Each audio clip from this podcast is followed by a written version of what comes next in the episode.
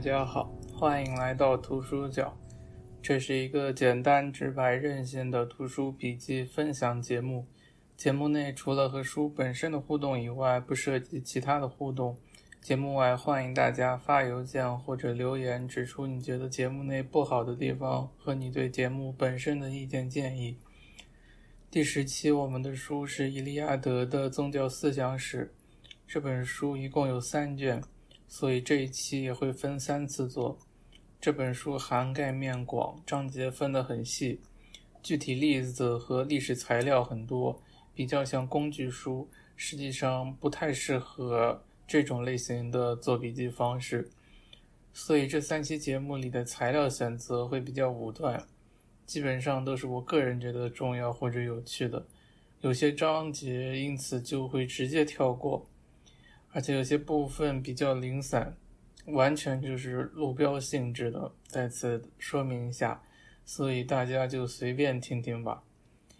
第一件节目中使用的中译本是上海科学社会科学院2004年版，对照的英译本是芝加哥大学出版社1981年版。现在我们开始正题。第一卷，从石器时代到俄留西斯密仪。前言。对于宗教史家，每一种神圣事物的表现形式都是重要的。这是关于神圣的体验，蕴含着关于存在、意义和真理的观念。通过体验神圣，人类的头脑察觉到那些自身显现为真实、有利、丰富以及富有意义的事物与缺乏这些品质的东西。也就是说，混乱无序的流动。偶然且无意义出现的和消失的事物之间的不同。第三页，神圣是意识结构中的一种元素，而不仅仅是一个历史阶段。第一章，太初，古人的巫术宗教行为。一，定位，制作工具的工具，火的驯化。人类的直立让人进入了一种猿人无法进入的空间架构，从一个上下中轴向四方散开。这种原发性经验带给人一种无限的未知的，因而也是恐怖的环境。而在这种环境中，人类需要给自己定位，以防进入无方向的眩晕之中。古人比起猴子更胜一筹，在于他们能生产制作工具的工具。工具并不是人的延伸。因为工具恰恰执行的是人体结构并不具备的功能。伊利亚德认为，技术进步的缓慢并不意味着智力发展的缓慢。安德烈·瓦拉克纳克说：“每一次创新都会带来集体死亡的危险，技术的停滞反而确保了古人的生存。”第八页，史前人类和我们当代人在无意识行为，即梦、幻想、编造寓言方面。其强度和范围与我们当代人没有什么不同。这里的强度和范围要用最强、最戏剧化的视角去理解，因为人做出了一个决定，成为肉食动物，并以此超越了祖先。狩猎要求根据性别进行分工及差异化，因此促进了人化的进程。而在食肉动物，甚至在整个动物界中，这样的差别是不存在的。第八页。而杀死的猎物和猎人之间，因而就形成了一种神秘的关联，因为猎人的血和人血都是相似的。二，晦暗的史前文献，古人无宗教信仰的说法是在进化论兴盛的时期被接受的，因为人们发现人类与灵长目动物很类似。但是伊利亚德指出，问题的关键不是古人的骨骼和结构，而是他们的作品。第九页，这些作品或者说文献有很多，只是十分晦涩难解。伊利亚德指出，我们可以想象一些史前工具非物质方面的价值，比如投掷武器导致的对于距离的把握产生了无数的信仰，像可以登天的长矛、穿越彩虹的弓箭。狩猎文明中，宰杀动物是一种仪式，因为他们相信野兽之主在监视着猎人。它只能为了食物而宰杀动物，而食物是不能浪费的。第十一页，骨头必须保持完整，因为野兽之主会让新鲜的血肉从骨头上重新生长出来。不能认为古人的工具仅有技术价值。一个劳动的人，他同时也是一个游戏的人、哲学的人和宗教的人。第十一页。三、葬俗的象征意义。埋葬死者总应该有一个正当的理由，也许是对死后生命的信仰。死后的生命可以完全是精神的，而有些例子中也发现把尸体捆绑起来，也许是为了预防死人重回人间。但也有一些尸体以胎儿姿势埋葬，也许是表达一种再生的希望。伊利亚德考察了一个现存古老民族的葬礼——印第安科吉部落女孩的葬礼。墓穴被比作子宫，萨满九次抬起尸体，只通过九个月的反向怀孕，人的身体又回到了胎儿状态。第十五页，在底层铺着腹足纲软体动物的壳，这些壳象征着女孩的丈夫，因为如果墓穴中没有这个东西，当她到达另一个世界时，她会索要一个丈夫，这将导致部落里某个年轻人的死亡。第十五页。四、有关骨头堆放的争论。骨头堆放也许象征着冰期后期洞熊猎人信仰最高神或野兽之主，但也有可能是地质学和熊自身的行为所致。五、岩画、图像还是符号？洛瓦古寒评价洞窟绘画，这些艺术品的内容有着惊人的一致性。从公元前三万年到公元前九千年，图像表面的意义似乎没有多大的变化。第十八页，这似乎是同一种意识形态体系，一种洞窟宗教的体系的传播所致。壁画一般离洞穴入口很远，而且洞穴不能居住，因此洞穴大概率是作为一种圣所存在的。在某些画中，我们看到一些躺倒静止的人物，还有透视。动物的骨骼和内脏，这些都可能是萨满教的体现。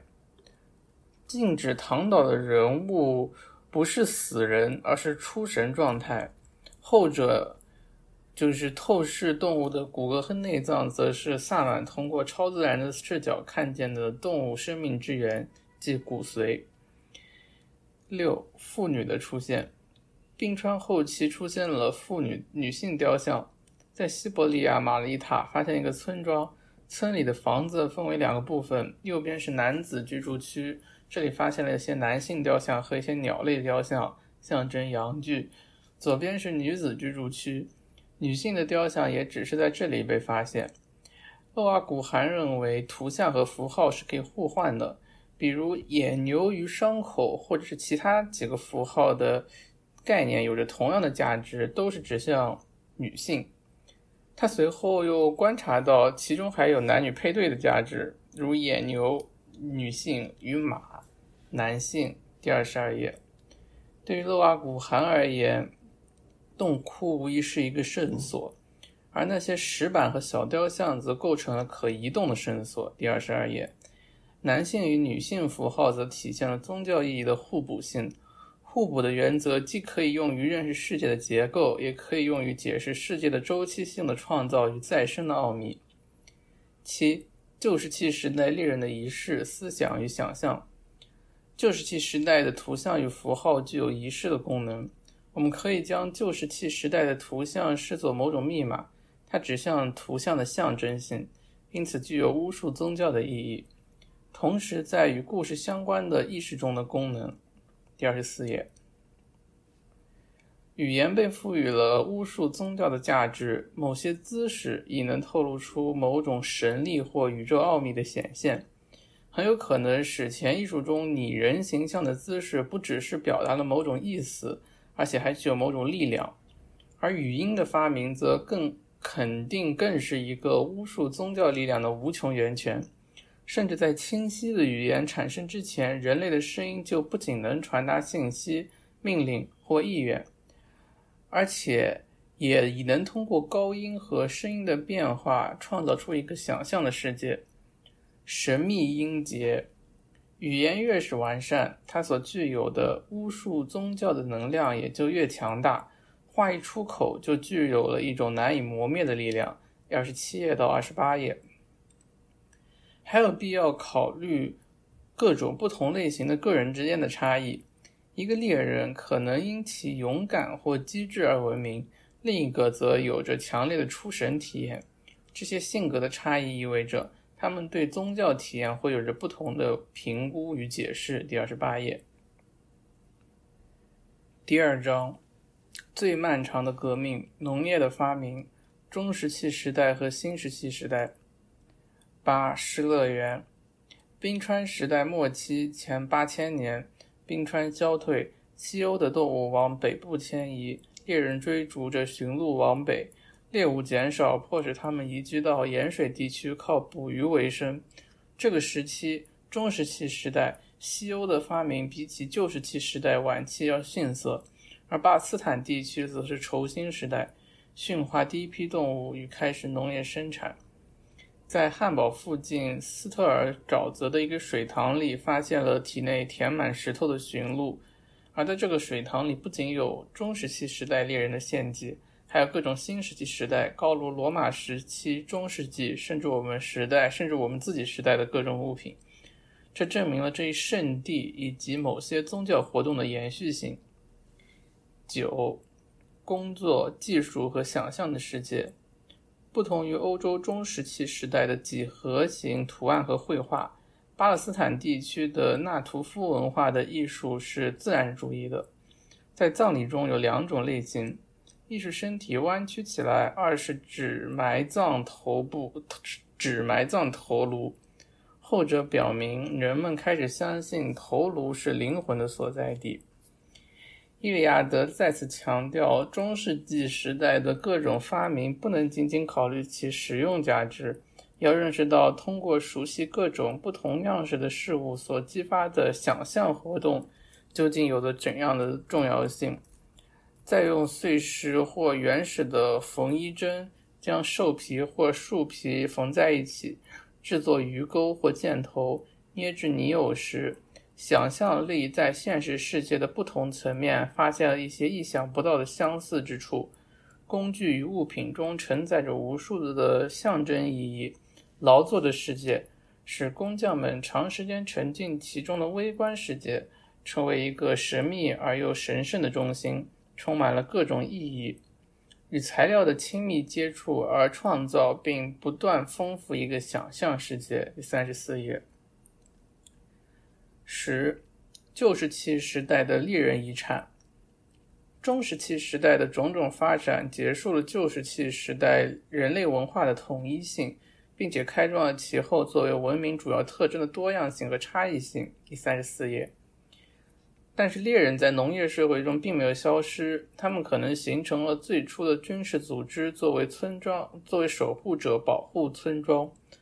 我们会看到。战士、征服者以及军事贵族都延续着猎人所特有的象征和观念。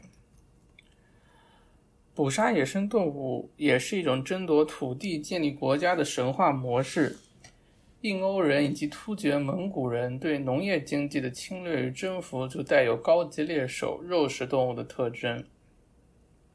十一，粮食作物的栽培起源的神话。通过成为自己食物的生产者，人类不得不改变祖先的行为模式。其中一个重要的环节就是计算时间记忆的精进，并且进一步强化分工制度。并且，农业的发明对于宗教史也是很重要的。植物的耕作使人类进入了一个以前无法进入的生存环境之中，由此产生了某些新的价值，并彻底改变了前新石器时代人类的精神世界。第三十六页，大多数的起源神话都是在从事农业的原始民族中得到的。德国民族志家詹森认为，食物神学，食物神学可以分为两种。植物种植即可食用的根茎类植物、果树等。植物种植的一个神话来自新几内亚以外一个叫斯兰的岛屿。一个半人半神的女子海努威尔被肢解埋葬后，那片土地就长出了不知名的块茎植物。海努威尔的暴亡不仅是一种创世性的死亡，还是女神从此能在人的生命中存在，人从女神的身体里获取养分。而关于谷物种植的神话，则是而关于谷物种植与之前植物种植相对的神话，则是由一位小偷从神灵那里偷来的。不过，不论是哪一种，农业的起源都和暴力和越界相关联。粮食作物与动物不一样，它不是这个世界所既有的。第三十七页，农耕者的宗教中，农业的起源是神圣的。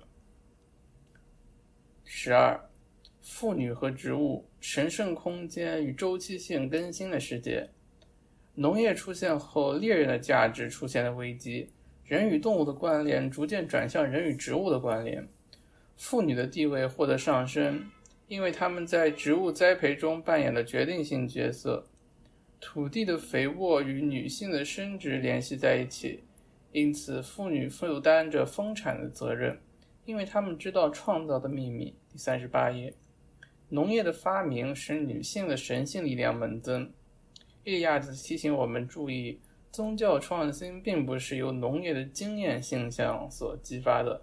而是由植物的节律中所发现的出生、死亡以及再生的奥秘所激发的。第三十九页，因此，农耕文化发展出的宗教就是一种宇宙论的宗教，因为宗教活动是围绕着一个核心的奥秘进行的，即世界周期性的更新。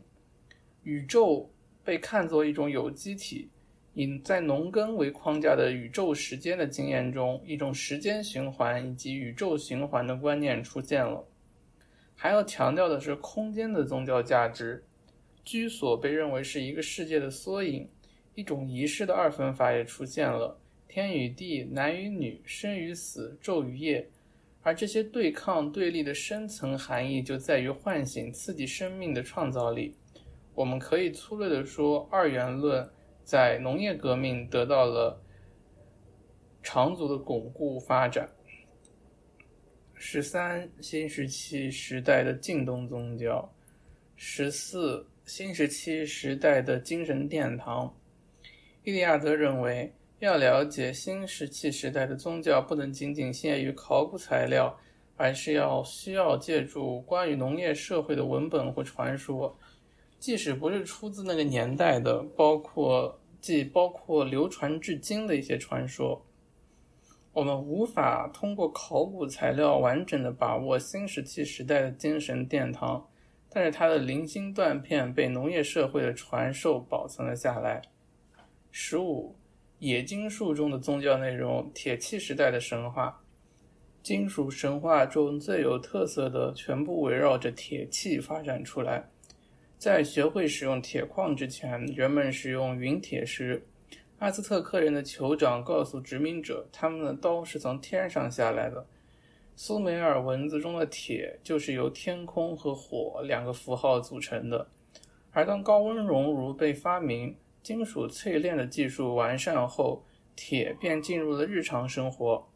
于是，除了陨石中所蕴含的天空神性以外，如今，地下的矿石也分享了来自土地的神性。金属从大地的怀抱中长出来，洞穴和矿井便是大地母亲的子宫。四十八页，矿石的生长缓慢，似乎和动植物的生命有着不一样的时间节奏，而人为的开掘类似于早产手术。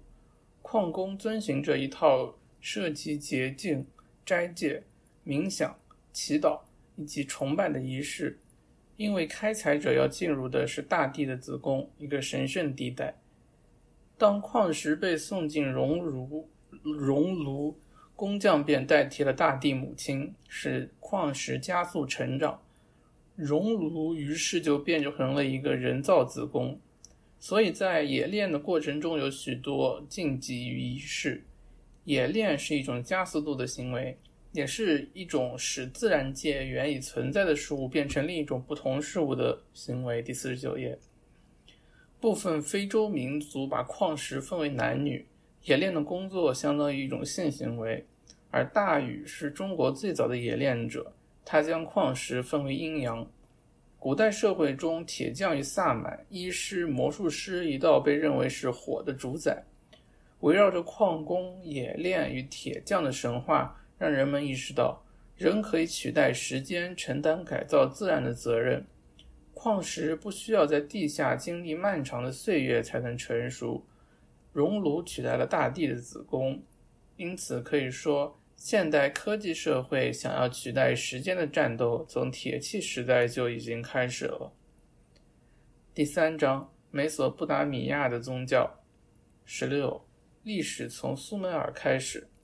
苏美尔文献是最早的书写文献，产生于前三千年，而这些文献所反映的是更为古老的宗教信仰。苏美尔的三主神是安、恩里勒和恩奇。苏美尔文献中没有直接关于宇宙创造的部分，只是通过引用的文典故，我们可以重构这个创造的时刻。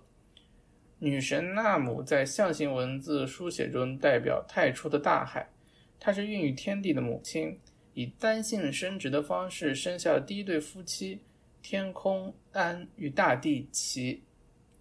这一对男女通过神婚生下了大气之神恩里。勒恩利勒十七诸神面前的人类。两个苏美尔的版本中，人是从神的血液或者神的气息中被创造出来的，因此人的处境就和神的存在模式似乎没有不可逾越的鸿沟。人被创造出来为了神服服务。苏美尔文献中没有罪赎罪之类的概念，因此人尽管是神的仆人。但同时也是神的模仿者，是神的同伴。诸神担负着维持世宇宙秩序的责任，人类也要帮助诸神，要服从维持世界的规范及天命。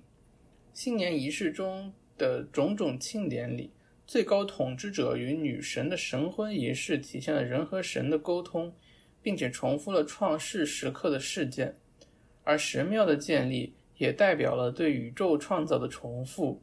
因为神的宫殿代表着最完美的世界的缩影，而国王的制度与文字也是从天上传下来的，一切模式都来自于神明的理论，便体现在这样一个古老概念中：人类的行为仅是重复或模仿神灵的行为。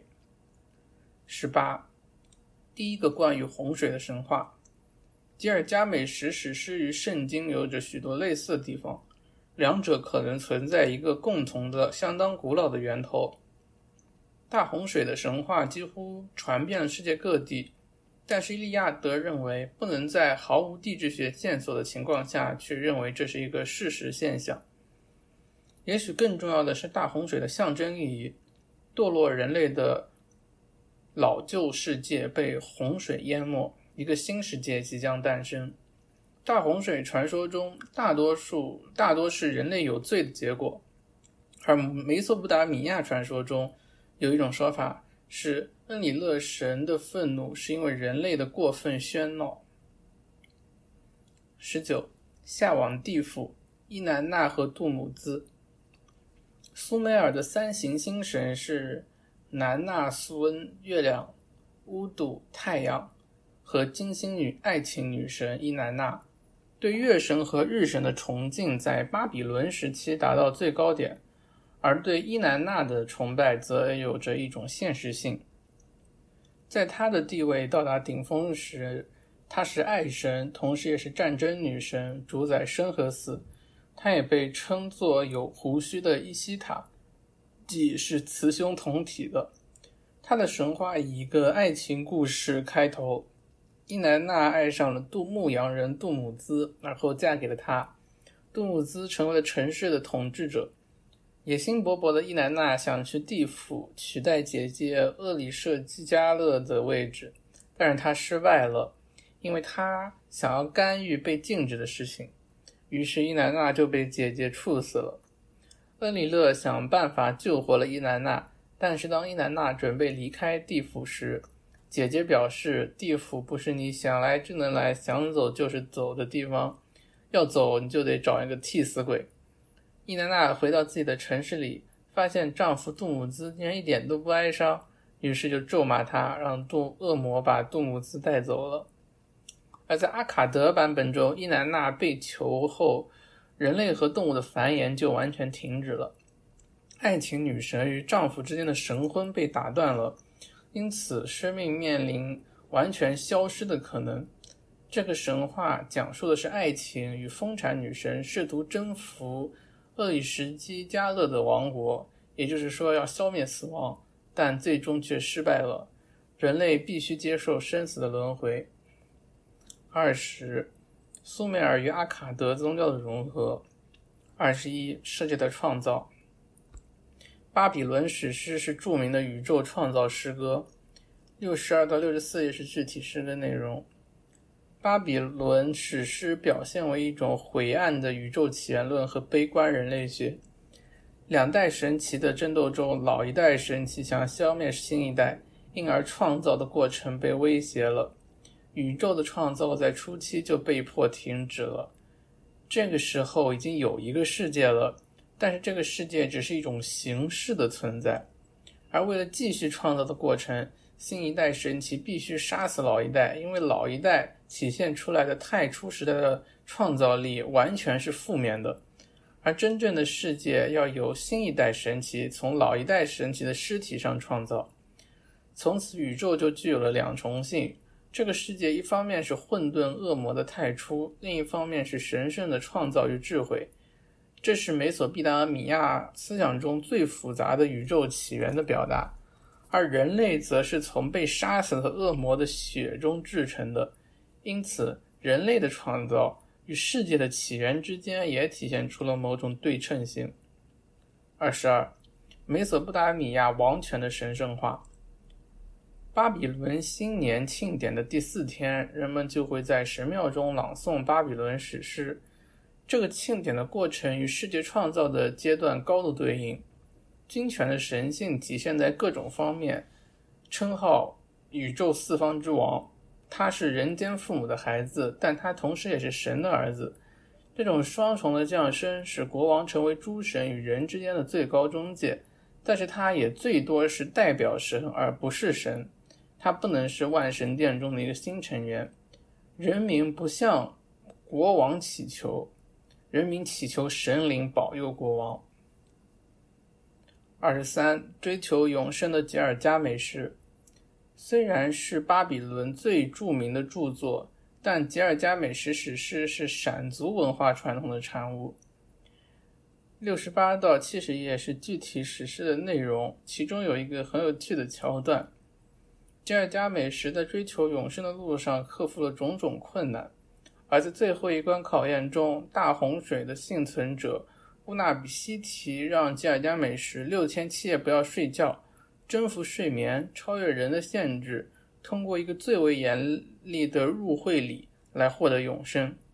但是吉尔加美什立即就睡着了，整整睡了六天七夜。被乌纳比西提叫他的时候，他还责怪怎么那么早就喊他。吉尔加美什史诗戏剧性的描绘了人受限于不可避免的死亡。吉尔加美什的故事就是一个失败的入会礼的表达。二十四，命运与诸神。吉尔加美什的故事表达了人类处境的不牢靠，人只是服务于神的有朽物。而巴比伦史诗中主仆对话这篇的。文献的悲观人类学，甚至体现在主人都不知道自己想要什么。在另一篇文献《巴比伦传道书》中，我们看到了对不公正的绝望，恶人获胜，祈祷不见回应，诸神似乎对人类的事物漠不关心。前两千年开始，类似的精神危机在各个地方出现，而每种文化都有着不同的回应这种虚无主义的经验。第四章。古代埃及的宗教观念与政治危机。二十五，难忘的奇迹初始。前四千年与苏美尔文明的接触，为埃及文明带来了真正的变化，并很快发展出了自己的特色。美索不达米亚的地理位置导致其容易受到外来入侵，而位于尼罗河流域的埃及被沙漠、红海以及地中海阻隔。并且尼罗河的航运使得统治者能通过一个不断加强的中央集权来治理国家。埃及没有美索不达米亚的城市，这个国家是由法老统治着的广大农村地区。统一国家的建立就是一个宇宙创造的故事。法老是神的化身，他建立的新世界是比新石器时代的村落更高级的文明。为了确保这个神圣的事业的稳固，法老也必须不朽。法老的死亡仅仅意味着他转移到了天上，从一个神的化身到另一个神的化身，这种延续性不会中断，宇宙秩序得到了保证。墨守成规是埃及文明的特点，这种怀旧是一种神学逻辑的结果。稳固秩序，以防返回初始的混沌之中。太初之时是黄金时代，是太阳神瑞的时代，它是需要效仿的榜样，要反复激活。二十六，神谱和宇宙起源论。第一王朝的都城孟菲斯围绕着普塔神构造了一个系统的孟菲斯神学，这最古老的宇宙起源论也是最哲学的。普塔是以其思想、心和语言蛇来创造世界的。普塔使诸神得以存在。简言之，众众神的起源以及宇宙的创造，都是一个神的思想和语言创造的结果。七十九页，埃及历史的开端有一条类似基督教神学的罗格斯的教义：人类的起源比起宇宙和诸神的起源就相当简略。人类是从太阳神瑞的眼泪中诞生的，但是人类其实并不是那么重要，重要的是宇宙的创造和法老的降临。二十七，神的化身所应承担的责任。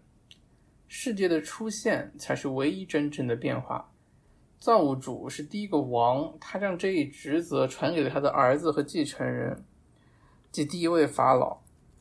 描写法老行为举止的用词与描写太阳神瑞的用词是一样的。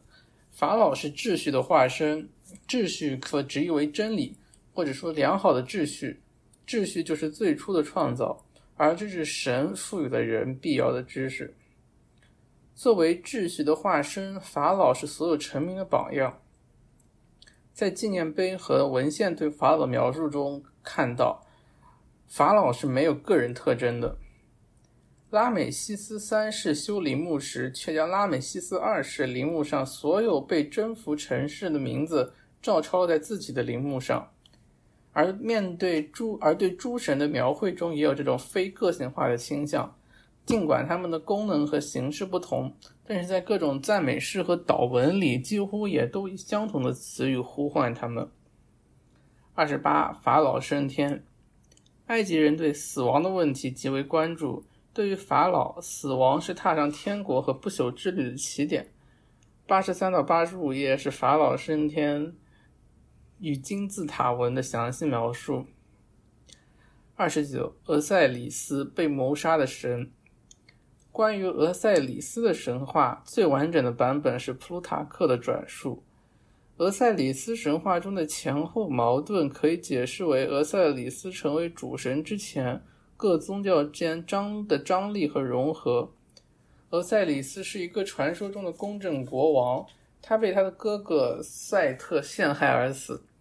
而俄塞里斯的妻子伊西斯是一个伟大的巫师。他设法和死去的俄塞里斯结合，并怀了孕，生下的男孩叫荷鲁斯。荷鲁斯长大后便向赛特发起了进攻。赛特先是挖掉了荷鲁斯的一只眼睛，后来荷鲁斯战胜了赛特，取回了眼睛，并把眼睛献给了父亲俄塞利斯。荷鲁斯作为父亲的合法继承人登基为王，并将父亲俄塞里斯复活。俄塞里斯复活后，就成为了多产和生长之源的象征。换言之，俄塞里斯这位被谋杀的国王，即死去的法老，庇护着他的儿子荷鲁斯，即新登基的法老代表所统治的王国的繁荣。第八十六页，根据太阳神学，法老是瑞的儿子；而在俄塞里斯神话中，在为法老被死去的君主所庇护。因此，太阳神话。和俄塞里斯化就是埃及宗教精神的两种取向。注一中指出，这是死神俄塞里斯和垂死神瑞之间的竞争。太阳神其实也是每晚死去，第二天再生的。俄塞里斯神话体现了对死亡的大胆肯定，死亡被当作一种肉体的升华。三十，昏厥、无政府主义、绝望以及死后生命的大众化。第一中间期的无政府主义时期是埃及死后生命的大众化进程开展的时期，传统权威的瓦解带来了各种灾难、不义和犯罪，使人们产生了怀疑主义和绝望的念头。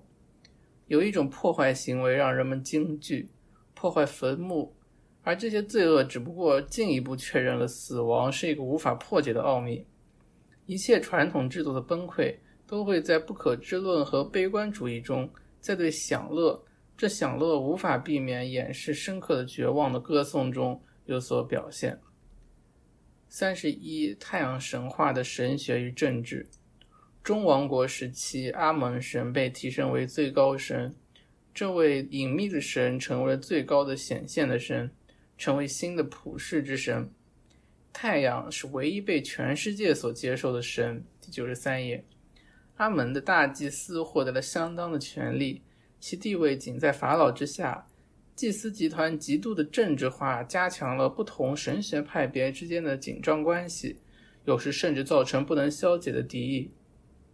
三十二，阿肯纳顿及其未尽的革命。太阳的光盘，阿顿被提升为一个最高神，这一事件被称为阿玛纳革命。部分原因是由于法老阿门霍特普四世想从大祭司的控制中摆脱出来。新上任的法老剥夺了阿门大祭司管理神庙的权利，并将自己的名字改为阿肯纳顿，意为服侍阿顿的人，并迁都阿克特阿顿。不同于阿蒙的圣所，阿顿神庙没有屋顶。这是为了崇拜太阳的光辉。在造型艺术上，阿肯纳顿鼓励一种自然主义的风格，并将民间语言引入了王室铭文和官方政令，人与人之间的关系更加自然。这些改革为宗教价值所认可，因为阿肯纳顿遵从真理秩序，一切因而也就都是自然的，与生命的节律相符合。阿顿是太阳的光盘。是万物生命的源泉，人们认为他手中握着光线。阿肯纳顿本人像神一样受到崇拜，忠实信徒的祷文不是献给阿顿神的，而是直接献给阿肯纳顿的。而在一首赞美诗中，这位法老宣布阿顿是他个人的神，这就解释了为什么阿肯纳顿死后，阿顿神的信仰随即消失了。对阿顿神的信仰与阿肯纳顿是紧紧捆绑在一起的。三十三，最终的融合，瑞与俄塞里斯的结合。新王国时期的神学家强调对抗诸神之间的互补性。俄塞里斯的体内充满了瑞的灵魂。这两位神奇的等等同发生在死去的法老身上。按照俄塞里斯化的进程，法老的法老就复活成为年轻的太阳神瑞。瑞是超越的神，俄塞里斯是凸显的神，他们呢是互补的两种神。俄塞瑞的俄塞里斯化和俄塞里斯的瑞化这双重过程，解释了人类存在的神秘意义，生命与死亡的互补性。通过对于死亡奥秘的沉思，王国时期的神学家将永恒不灭的及太阳的运行和悲剧性的意外的。及俄塞利斯的被杀与似乎是短暂和无意义的人类的存在，全部纳入了一个单一的系统之中。第五章巨石遗址、神庙与庆典中心、西方、地中海和印度河流域。三十四石头与香蕉。西欧和北欧的巨石建筑吸引着广大研究者。石盆是安葬死者的地方，这表明了一种重要的死者崇拜。因为建造这些新石器时代的农夫们自己的房屋都很小且不经久，岩石展示的是持久、永恒和不朽，一种独立于时间的存在模式。一个有趣的印度尼西亚神话：太初之时，天和地靠得很近，神将一块石头吊在绳子上送给人类的祖先，结果他们拒绝了。后来，神将一根香蕉吊在绳子上，他们立即就接受了。造物主说：“既然你们选择了香蕉，”那么你们的生命就像水果一般。如果你们当初选了石头，你们的生命本会永垂不朽。农业改变了人类存在的观念，人的生命犹如植物一样短暂和脆弱，而巨石遗址体现出的则是一种回应。既然人的生命如同谷物一般，那么就是有通只有通过死亡才能获得力量和长青。死者的巨石崇拜还体现出人们相信死去祖先的力量，并希望死者能保护活着的人。有些石头上打了洞，这是因为人们相信祖先的灵魂有时可以离开坟墓。石头也令人惊讶的包含性的意味，《生命记》里说：“你轻呼生你的磐石，忘记缠你的绳。”三十五到三十七分别是庆典中心与巨石建筑群、巨石之谜、民族学与史前史。三十八，印度最早的城市，印度文明史前史中的哈拉帕文明，在技术上与埃及和美索不达米亚文明有着相同的发展水平，然而他们的器物却缺乏想象力，这意味着哈拉帕人的眼睛所。注视的并非是这个世界。三十九，原始时期的宗教概念与印度教中类似的概念。一个都市文明的崩溃，并不等于整个文化的灭亡，而仅仅是文化退化为村落的萌芽的大众的形式。一百一十一页，文中的例子是哈拉帕宗教。在印度教的合并。四十，克里特神圣洞穴、迷宫和女神。旧石器时代开始，洞穴在宗教中就起着重要作用，而现在迷宫接替了洞穴的宗教功能。进入一个洞穴或迷宫，就等于是下降进入了哈德斯的地府，这是一种入会礼式的仪式性死亡。四十一，米诺斯宗教的特点。四十二，前希腊宗教结构的延续。克里特岛拥有文明初期所有的神奇特质。对于希腊文古典希腊而言，米诺斯时期的克里特岛是其起源和本地的奇迹。第六章，赫提人与迦南人的宗教。四十三。安纳托利亚的共生现象与赫提的宗教融合。安纳托利亚高原就是土耳其上的宗教，从前七从前七千年直到基督教传入都保持着连续性。部分原因是宗教融合的结果。来自印欧的赫提人前两千年统治安纳托利亚，在他们的万神殿中。苏美尔阿卡德的神奇与安纳托利安和胡利安的神奇站在一起。这个时期，巫术被分为被禁止的黑巫术和被推崇的白巫术。一百二十三页。四十四，消失的神。赫奇人宗教思想有一个显著的主题，即消失的神。比起植物的周期性死亡和复活，赫奇人的。特勒皮努斯更加捉摸不定、易怒且喜欢隐藏自己，而当他消失时，人类世界的生命便受到了抑制。一位风产神并不是按部就班的遵守宇宙的节律，而是变化无常与非理性的。它说明了一个难解的奥秘：造物是由造物主自己毁灭的。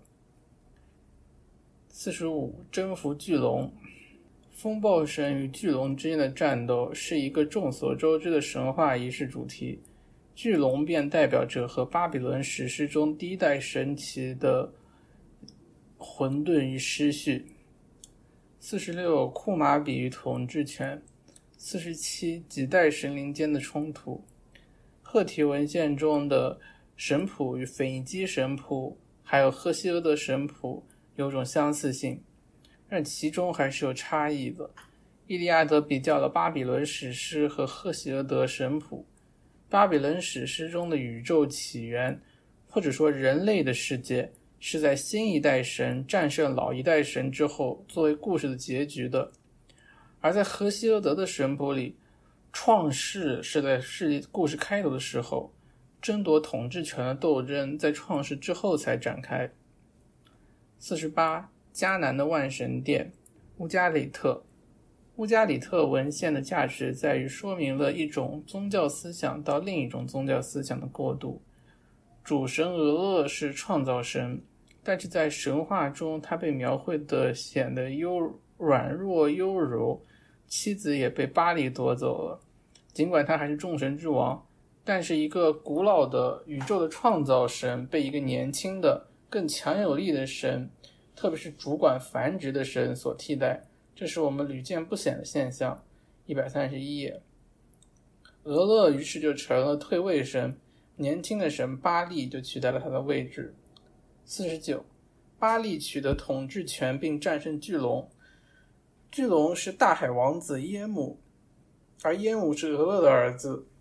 战胜巨龙，从农业角度看，意味着雨水战胜了大海，宇宙规范的雨取代了大海贫瘠的浩瀚和灾难性的洪水。五十巴利的宫殿，五十一巴利与莫特的对抗，死亡与复活。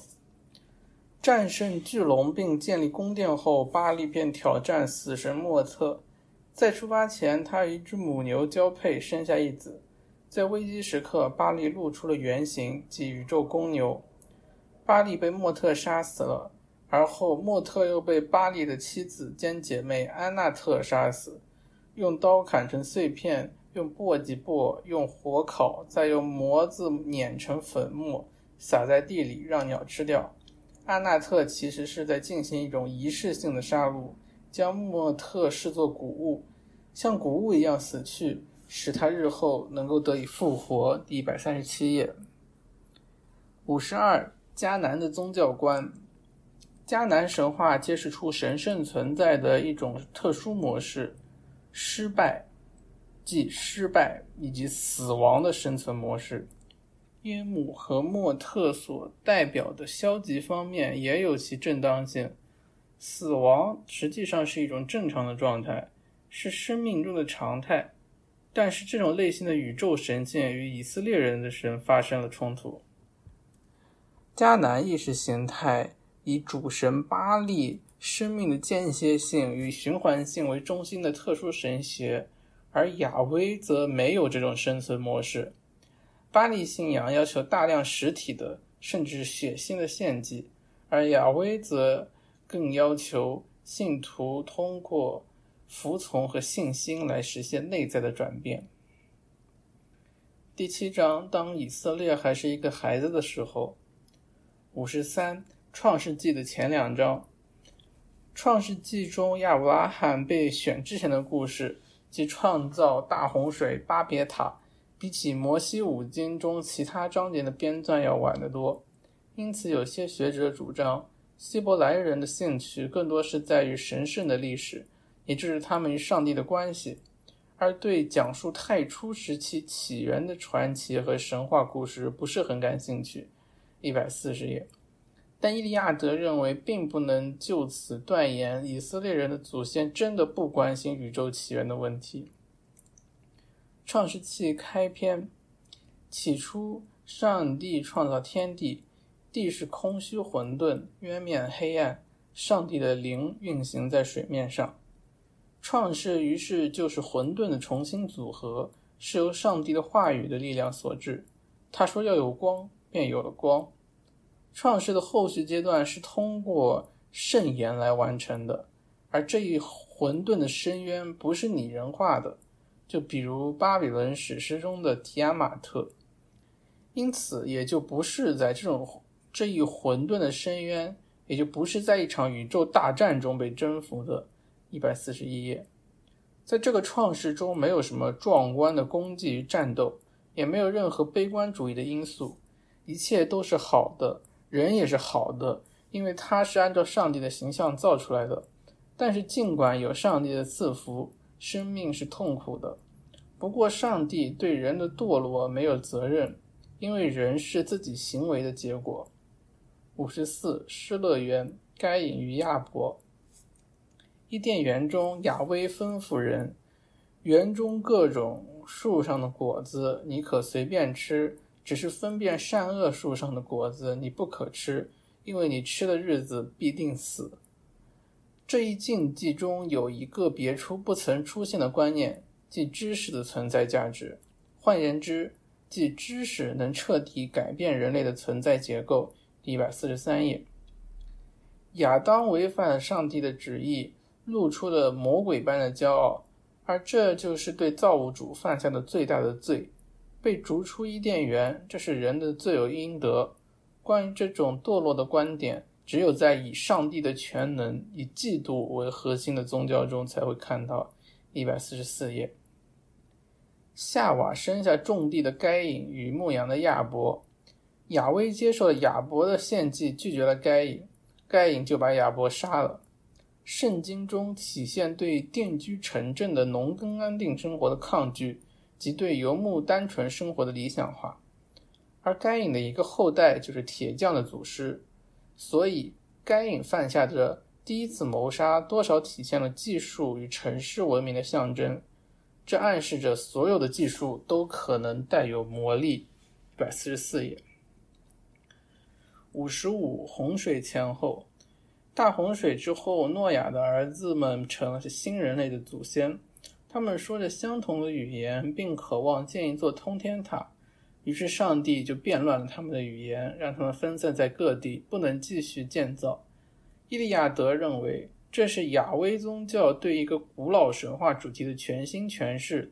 在各种古代传说中，都有用树木、长矛、绳子之类的东西登天。而对于圣经的编撰者，这种说法和信仰太过简单，并且独神，因此需要重新的神学诠释，因而就有了巴别塔的故事。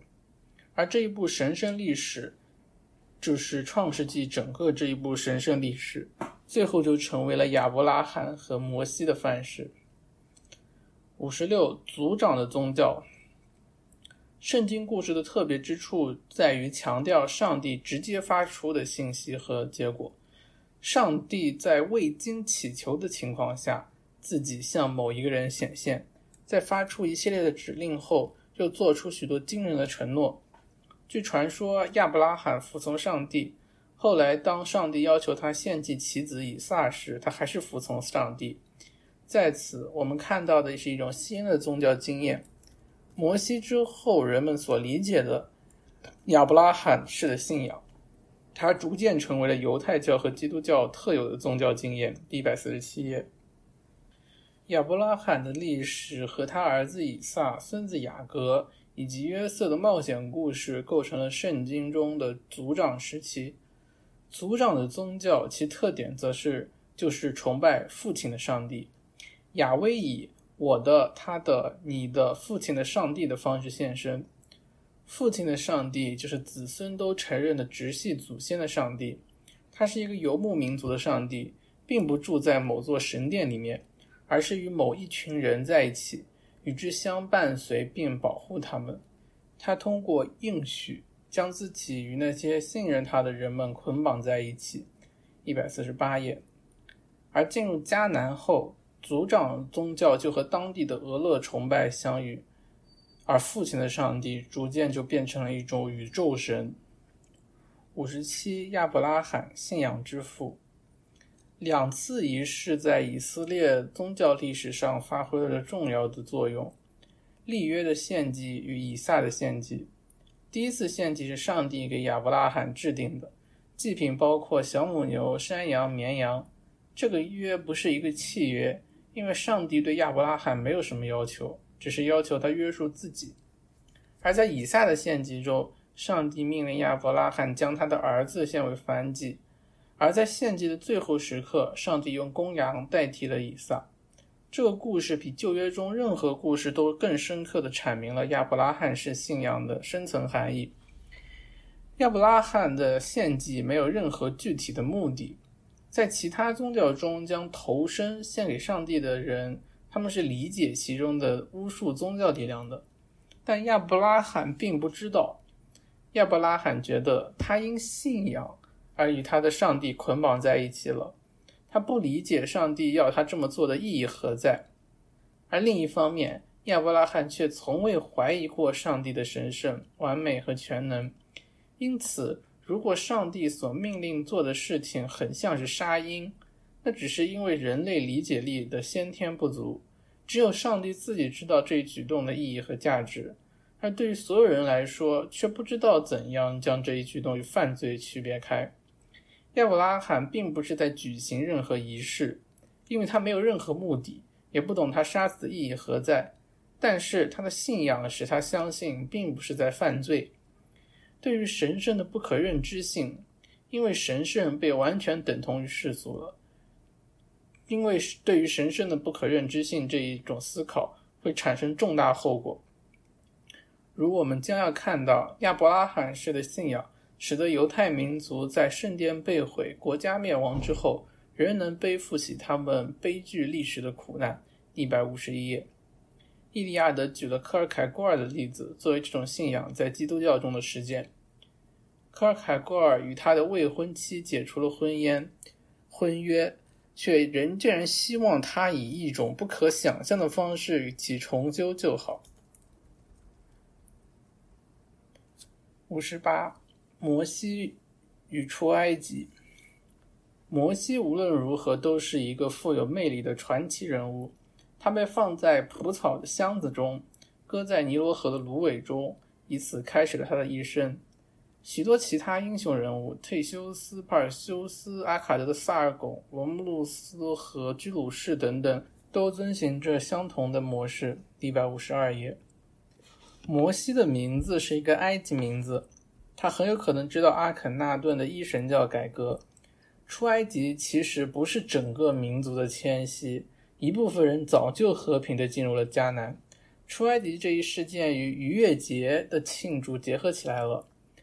换言之，一个游牧民族特有的以以色列的祖先祖为以色列先祖们举行了上千年的远古献祭活动。被重新提升并融合进了亚威崇拜的神圣历史之中。一个原属于宇宙宗教的崇拜仪式，即春天的牧人节日，被解释成了对一次历史事件的纪念。从宇宙型的宗教结构转变为了神圣的历史事件，这正是亚威一神教的特点，而且以后又被基督教所采用并延续下来。一百五十三页，五十九。我是自由拥有的，I am who I am。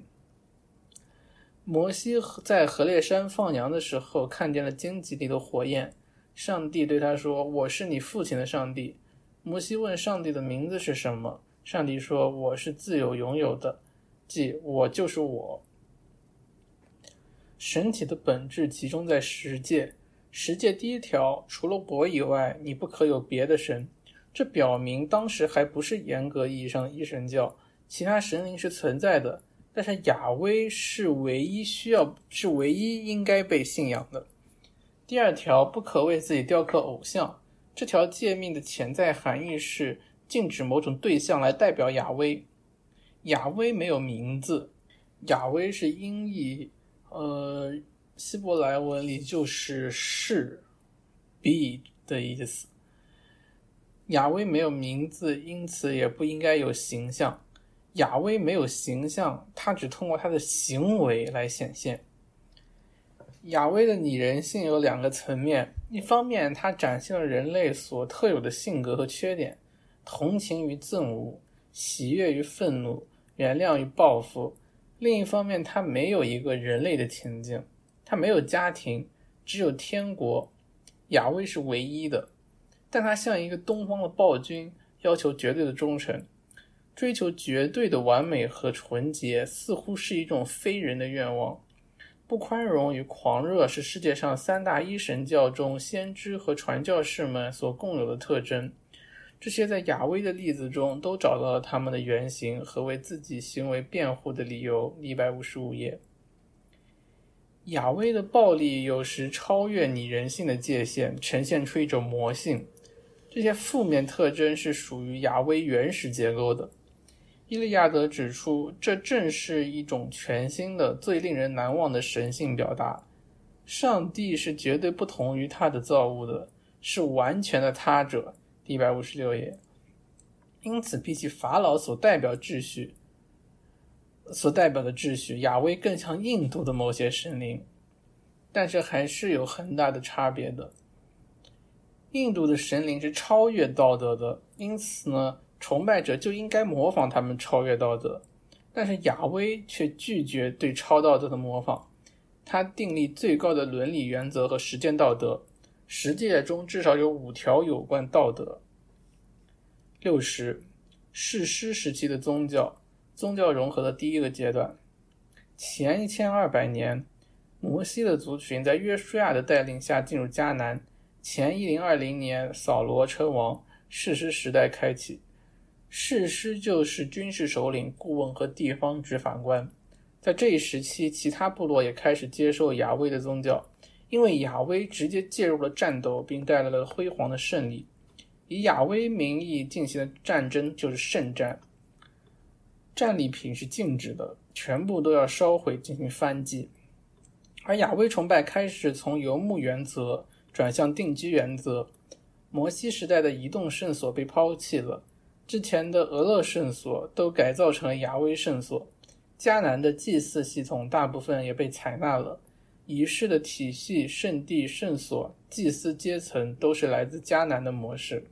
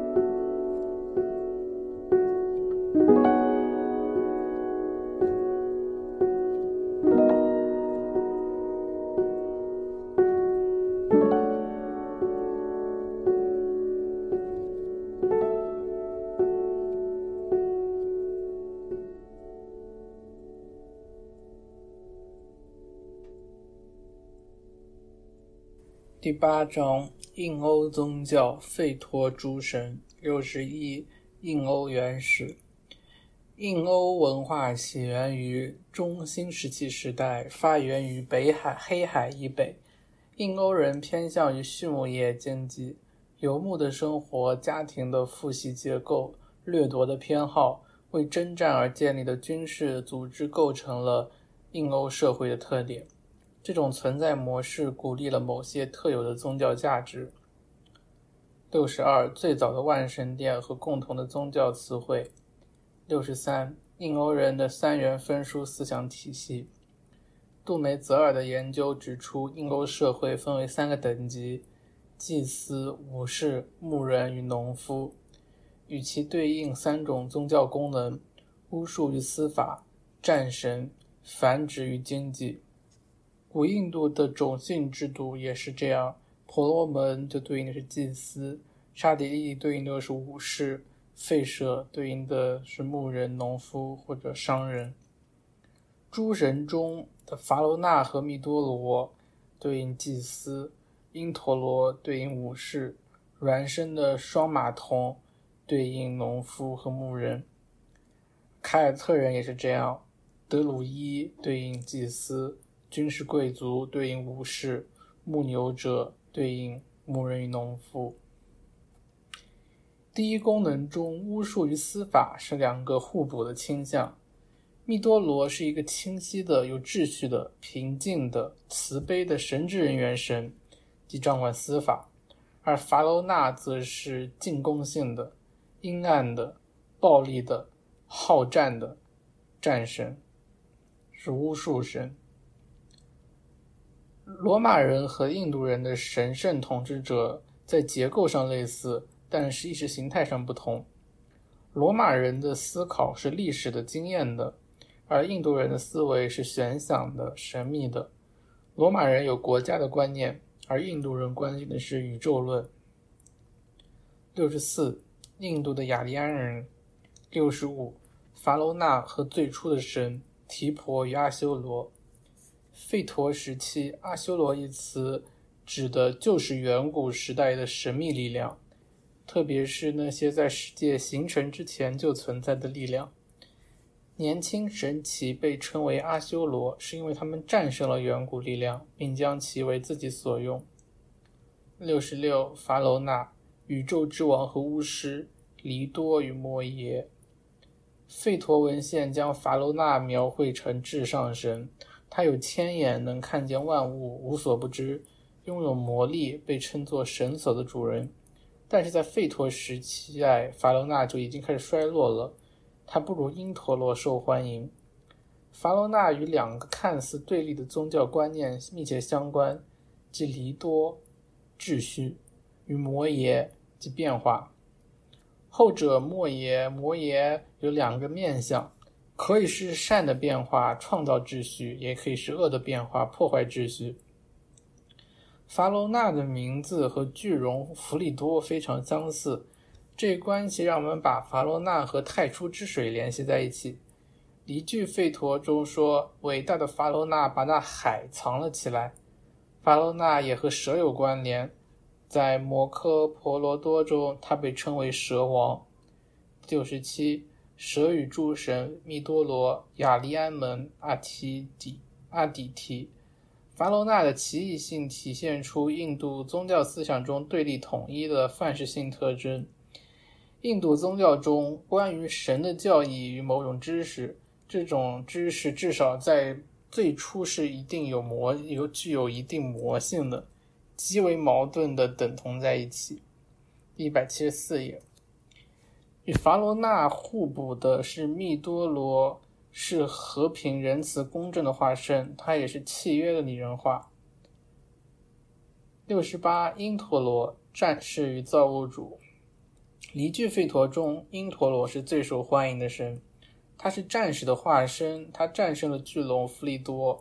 正如之前所提到的所有例子，宰杀某个蛇怪、虚无和混沌的象征，也代表着土著民。一个新宇宙或一个社会制度才能在之上建立起来。因陀罗打败了、打破了弗利多的阻力，粉碎了太初的单一个体，从而使得世界和生命得以可能。六十九，阿奇尼，诸神的祭司，献祭之火，光与智慧。阿奇尼是火焰的化身，是祭司的原型。离句吠陀的开篇就是献给他的赞歌。阿奇尼与人的关系比其他神奇更加密切。因为他公平地分发人们所渴望的礼物，阿奇尼或他的同族太阳神与人们试图把光、自我、经验等同在一起的哲学本体论有关。通过仪式和禁欲苦行，人们追求内在之火的增长。阿奇尼就与苦行的热和瑜伽修炼的宗教价值联系在一起了。一百八十页，其实苏摩神与不死之影。许多文献同时以宇宙论和生物学的用语详尽地阐述了植物之叶的榨取。由低矮的石墨所发出的沉闷声音，就像是雷声一样，网织的滤网，毛织的滤网像是云朵，而枝叶则像是作物生长的雨水等等。榨汁的过程也被视作两性的结合，但所有这些宇宙生命多产的象征，最终都建立在苏摩神的神话价值之上。一百八十页，苏摩酒与某种出神体验有关。七十一，费陀时期的两位大神，楼陀罗湿婆和毗湿毗湿奴。楼陀罗湿婆和毗湿奴在费陀文献中只占很小的篇幅，但是在古典时期，他们却成了大神。毗湿奴是作为对人类仁慈的神出现的，是因陀罗的朋友，在三步之内可以跨越整个世界，是稳定世界的轴心。而楼陀罗则代表着相反的类型。他没有朋友，也不喜欢人类。恶魔的愤怒使人恐惧。楼陀罗湿婆显然是以占据野外无人之地的恶魔矛盾的力量显现的。它象征着所有胡乱的、危险的、不可预期的事物。它给人们带来恐惧，但它神秘的魔力也能给人带来好处。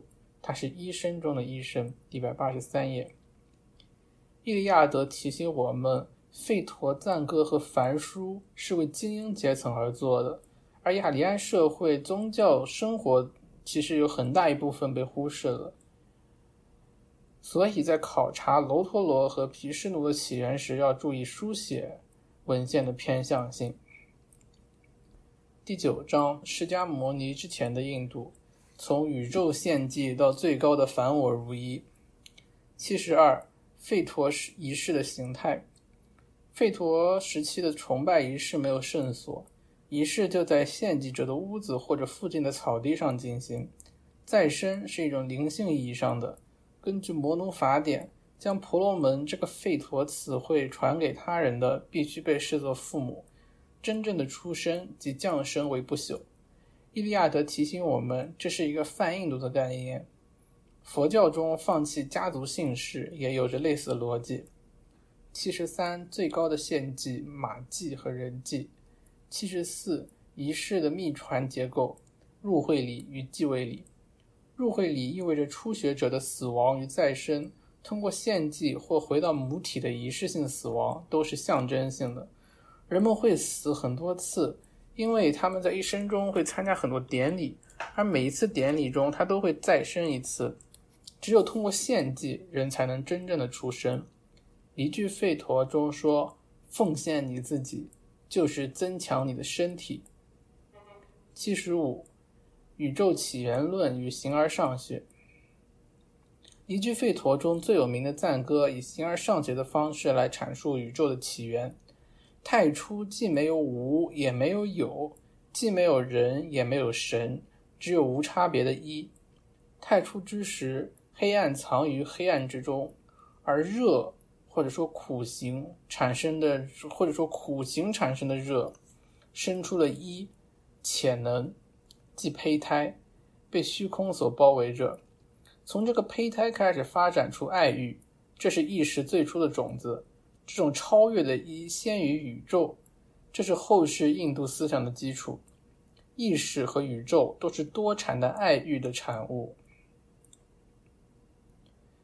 人类神话祖先是皮婆叟，另一个版本中，人类的祖先则是这个皮婆叟的儿女炎魔和他的妹妹炎密。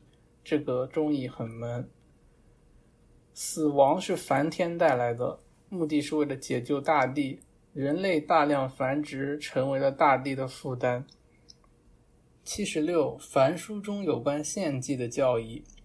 太初之时，生主是隐匿的统一性、整体性，一个纯粹精神的存在。但是欲望、爱欲使他变成了多个，并自我再造。他通过苦行将自己加热到极限，再将这热散发出去，即出汗或者说精液，以此创世。生主等同于宇宙、时间的循环和火坛。这是婆罗门教关于献祭理论的最大创新之处。生主通过热的不断散发耗尽了自己。这里两个关键字：热 （tapas） 即苦行产生的热和散发。间接暗示着性爱。这个神话及其意象将宇宙创造论转化为生物术语，他们以自己的存在为模式，认为世界和生命在其维持的过程中会自我消耗。一百九十四页，而每一次献祭就意味着最初创造性行动的重复，以来保证来年世界的继续。七十七，末世论，通过献祭与生主等同。一个新观念出现了：献祭不仅仅是生主的再生产，而是可以创造出一种精神性的不朽，一种人格，一种自我。生主和献祭者在仪式中等等同了。献祭者本身就是一个祭坛，他为自己再造了一个身体，可以获得一种超越时间的存在模式。这意味着通过仪式活动，献祭者的身心功能也得以圆满整合。这些功能构成了自我，正是借由自我，献祭者才得以不朽。于是，凡就与自我内在的等同了。如果身主凡与自我是同一的，那么是因为他们都是同一行为，即重建整合的结果。尽管二者材料不同，身主凡的重构是祭坛的实体，而自我的重构则是身心功能。宇宙起源的神话构成了构建自我的范式，瑜伽技巧运用的也是同一个原则：身体的姿势、呼吸、心理活动的专注合一。梵书中，梵指的是宇宙献祭的过程，而在吠陀中，梵则被认为是一种不灭不变的存在原则。婆罗门被认为是梵，因为他知道宇宙的起源和结构。也知道如何表达这一切的话语。一句吠陀说：“因为祭词罗格斯能将任何人转化为婆罗门。”森林书体现了凡书中的献祭系统是如何转变为奥义书中的形而上学知识的。森林书是在远离村庄的森林中秘密传输的知识，强调自我是献祭的主体。仪式的有形实体并不重要，诸神隐藏在人类之中，世界的大世界和个体小宇宙的等同，使得献祭的内在化得以可能。七十八苦行，禁欲生活的技术与辩证法。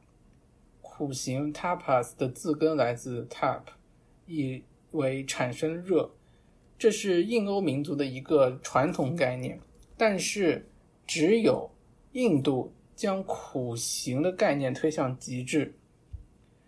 苦行的热有其模式或同构物，无论是在形象、符号以及神话中，都与谷物的烹煮、鸡蛋的孵化、先兴奋、性兴奋，特别是性高潮时的激情、钻木取火等联系在一起。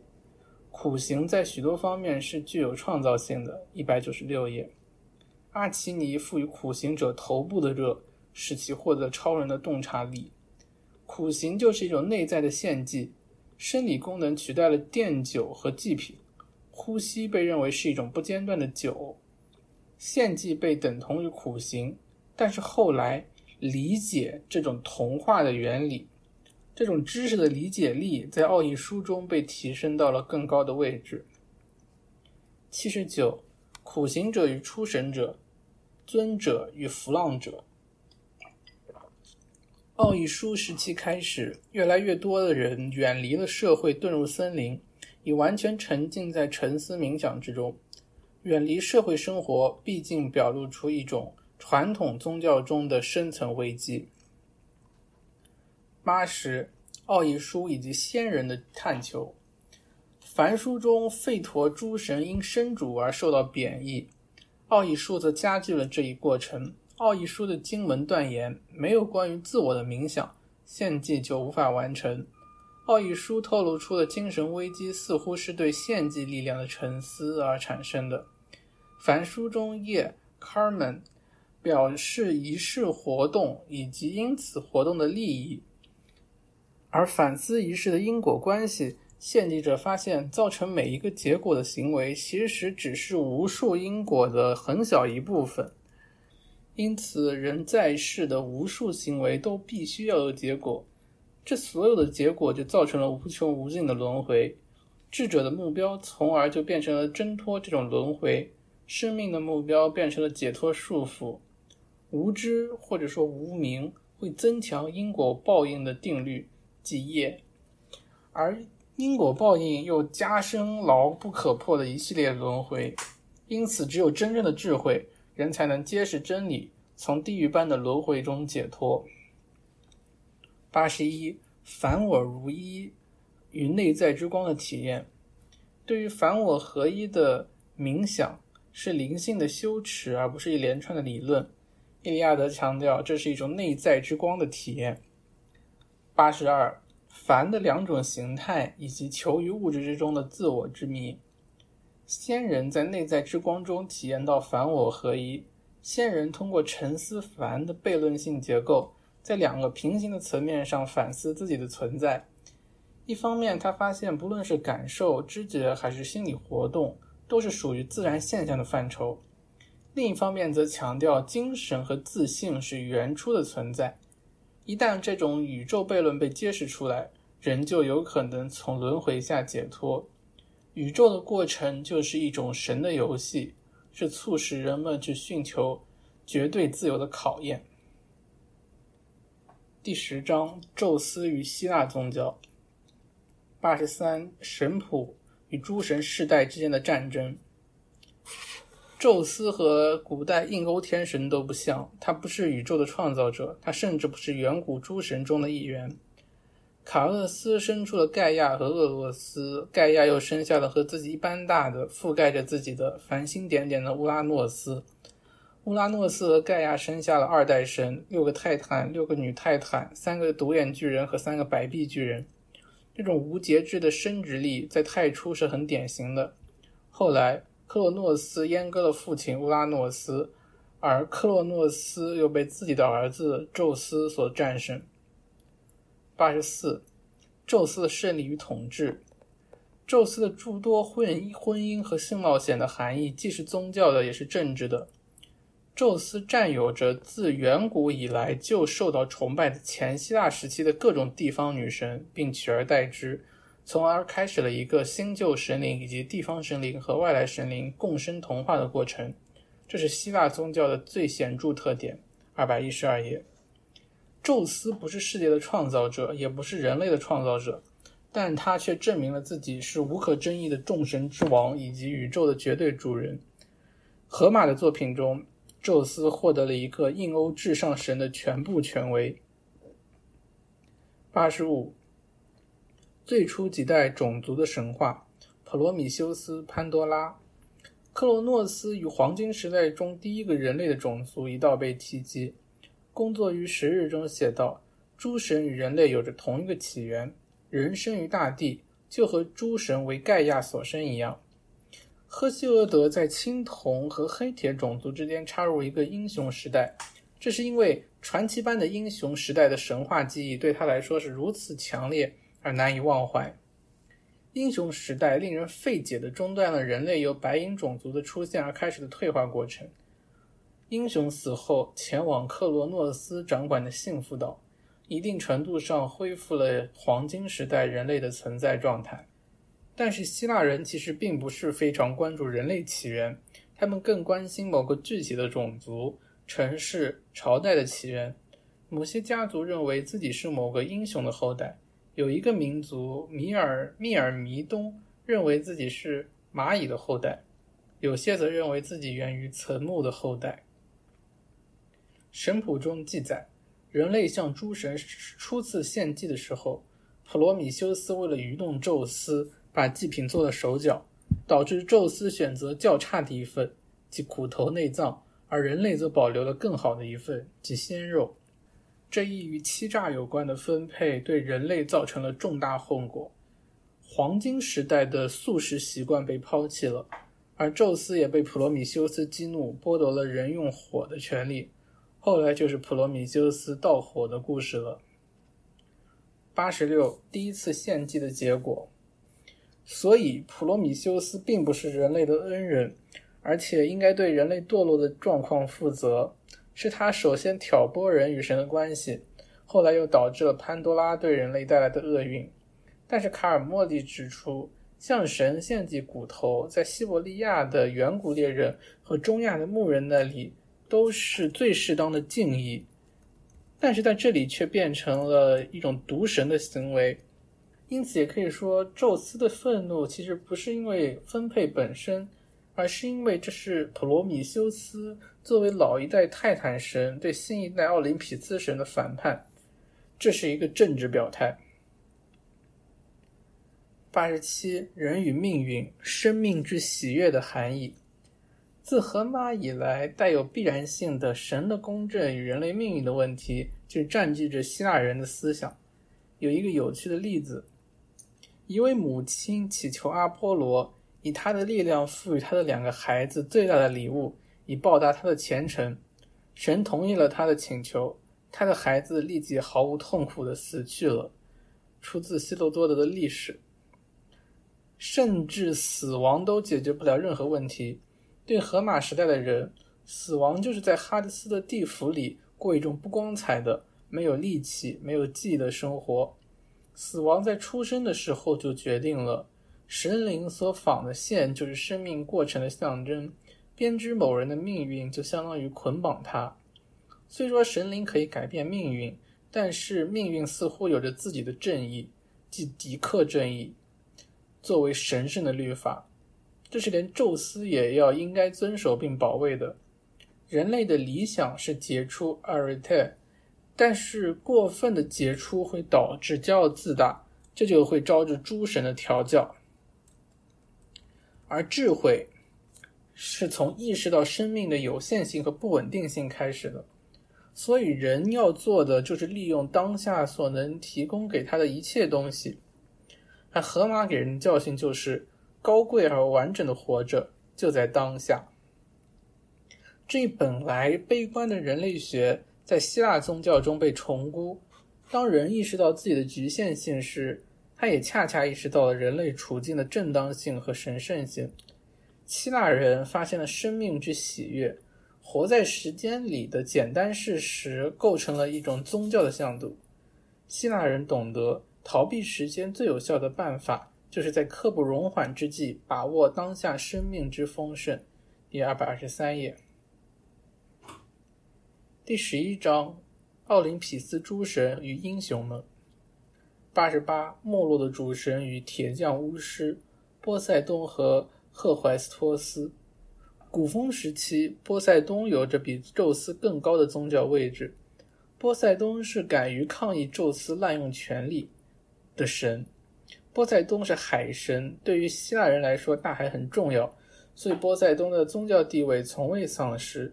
但是，其实崇拜波塞冬的印欧民族，直到到达希腊南部之前是不熟悉大海的。波塞冬有很多特点与大海不符，比如在有些地方他是一个马神，这证明马对于印欧入侵者的重要性。赫淮斯托斯是赫拉的儿子孩子，赫西俄德告诉我们，赫拉盛夏生下赫淮斯托斯不是因为一次爱的结合，而是因为她对丈夫怀恨在心。赫淮斯托斯丑陋且残疾，与其他的奥林匹斯相区别。他是受迫害的孩子，或者说是一种邪恶的婴儿。这个孩子经历了严酷的考验，这可以解释为一种巫术及萨满式的入会礼考验。像其他的巫师神一样，赫淮斯托斯以他的身体的残缺为代价，换取铁匠和工匠的知识。他的作品是艺术的杰作和巫术的奇迹。他打造了阿喀琉斯的盾牌，诸神的居所。他还做了两个搀扶他行走的黄金侍女。他是一个伟大的工匠与巫师。赫淮斯托斯还是捆绑者、释放者和助产神。他为宙斯接生了雅典娜。八十九，阿波罗和解了的矛盾。伊利亚德指出，阿波罗这个最能完美体现所谓希腊特征的神，名字其实不是希腊文的。并且阿波罗并不是阿波罗式的，即安详、有秩序、和谐的。阿波罗实际经常失去理智。阿波罗承受最悲惨的命运，他差点被剥夺了出生的权利。他杀死尼厄伯的七个儿子，还误杀了最爱的美少年雅辛托斯。而这些神话就是他取代前希腊地方神灵的历史。九十神域进化。阿波罗在古典时期代表着宗教律法，他通过德尔菲、雅典和斯巴达的神谕给人忠告。阿波罗的贡献在于，他使得古代的杀人习俗变得不那么残忍。在阿波罗之前，德尔菲其实就已经是一个颁布神谕的地方了。德尔菲与子宫一词相关联，神秘的洞穴也就是一张嘴。神谕是由女祭司皮提亚。和参与问神仪式的先知共同得到的。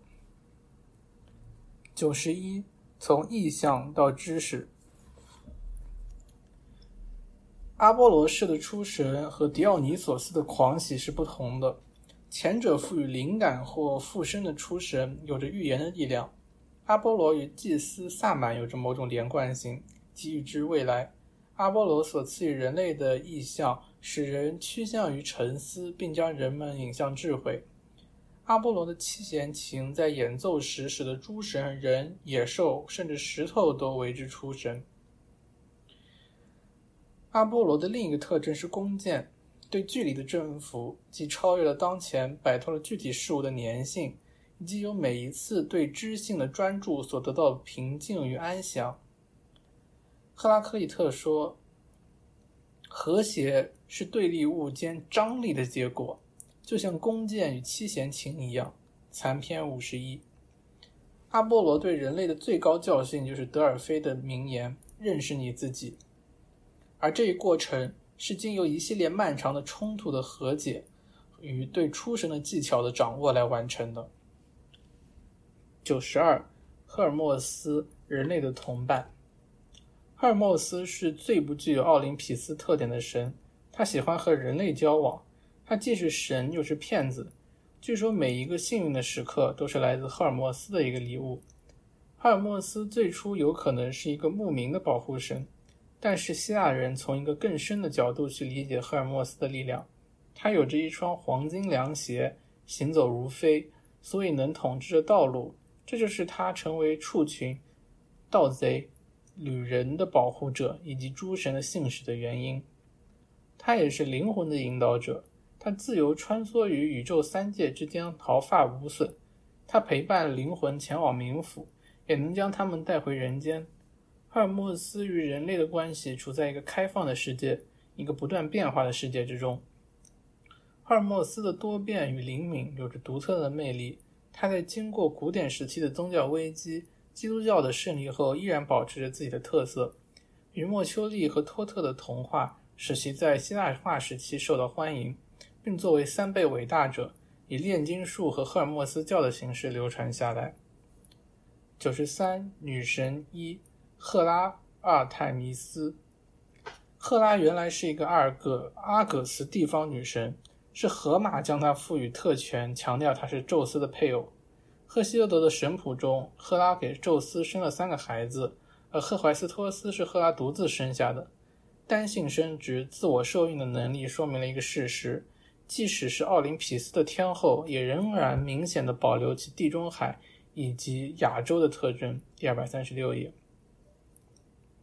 阿尔泰弥斯有着更明显的远古特征，她是兽之女王，她教授狩猎技巧。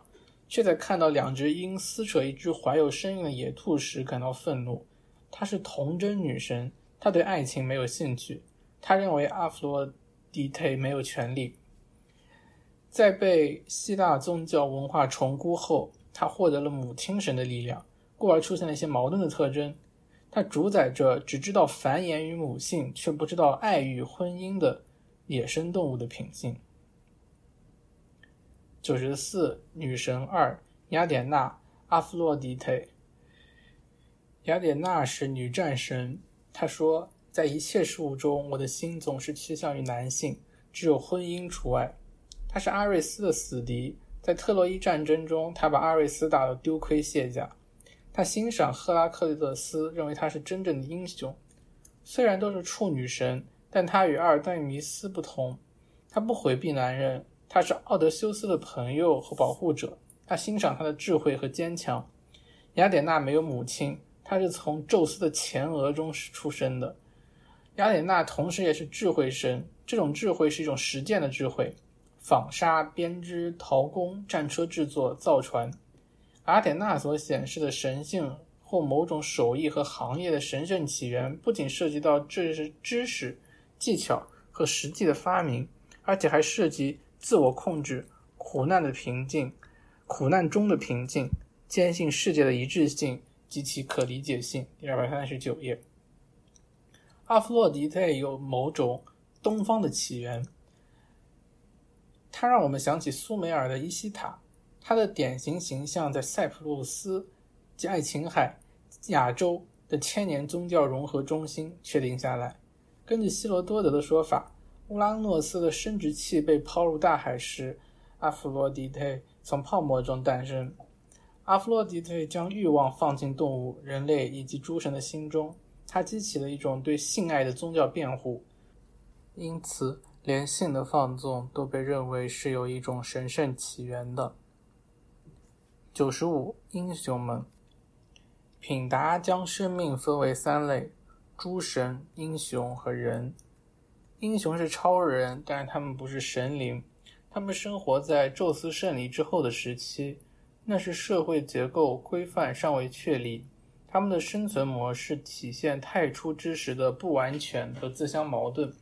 他们的出生以及童年与常人不同，他们有着某种特殊的创造力。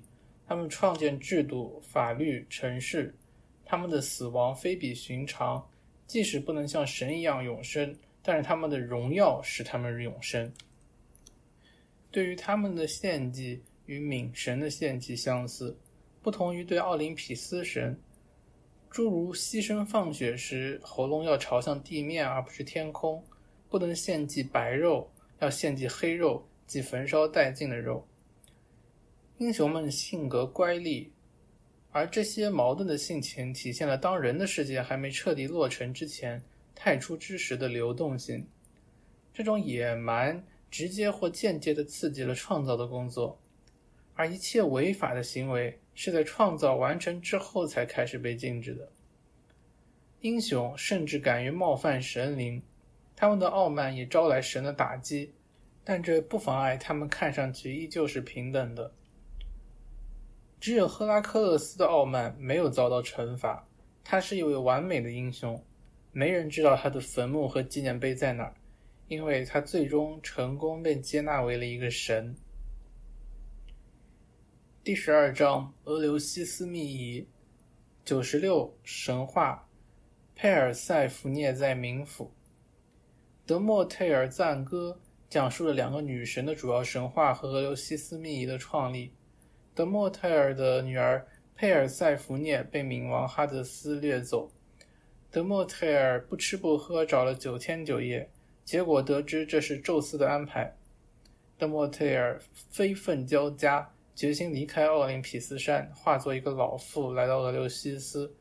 后来受到公主邀请，前去为女王梅塔尼拉照顾孩子，以小麦粉、水、薄荷做粥喂她。但是德莫忒尔后来没有按照常人的方法喂孩子，而是用神油揉搓她，夜里将她像一块烙铁似的放在火里烧，这样孩子便越来越像一个神了。事实上，德莫忒尔就是想让他永远年轻、永远永生且永远年轻。但一天晚上，梅塔尼拉发现自己的儿子在火里，便痛哭了起来。你们这些愚蠢的凡人，无法预知自己的命运，也不知道什么是善恶。德莫泰尔叫道：“由于母亲无意的破坏，男孩便不能免于一死。”第二百四十七页。然后德莫泰尔就现出真身，要求人们为他建神庙，告诉人们如何祭祀他。宙斯请他回去，而他不愿意，并且让植物不能生长，除非能再次见到女儿。宙斯屈服了，让冥王把德莫泰尔的女儿送回来。冥王在妻子走之前，在他嘴里塞了一粒石榴，可以确保每年佩尔塞福涅可以回到自己身边四个月。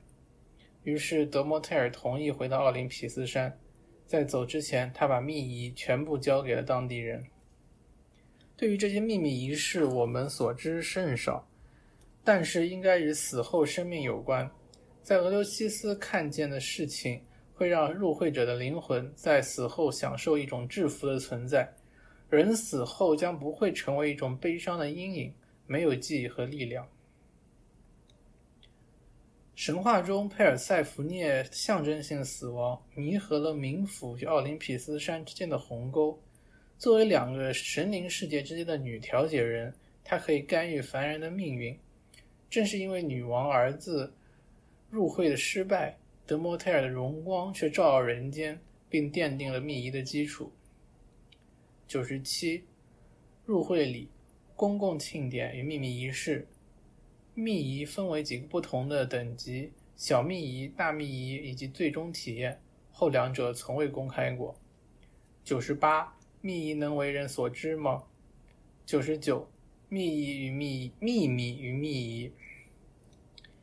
一般说法认为，最终体验的核心内容就是佩尔塞福涅的神显和他与母亲的团聚。得到最终体验的人都感受到了一个神圣的秘密，更加接近于女神了。德莫忒尔是希腊及其殖民地区最受欢迎的女神。从形态上看，她是石器时代伟大女神的延续，即丰产神。伊利亚德指出。所有的重大发明和发现，在最初时期都是一种秘密，因为只有在一些技术进入了技术秘密之中的人，才能确保活动的成功。只是随着时间的流逝，一种神秘古代技术的入会礼知识才逐渐普及到整个社会。俄留西斯密的入会礼不再是一种单单对于古代创世的重复。而是体现出了一种全新的宗教向度，即要求绝对保密的一种神秘启示。第十三章：苏鲁支与伊朗宗教。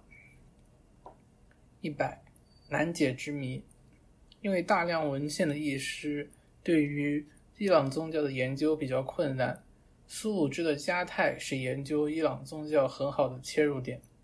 苏鲁支是一名祭司。他出生于塔马族，呃，意为辉煌的公鸡，是一个木马部落。一零一，苏鲁支的一生历史与神话。据说苏鲁支是笑着降生的，他出身贫苦，祈求阿胡拉马自达的帮助和保护。我们被苏鲁支追问上帝时表现出来的热情和存在的张力所感动。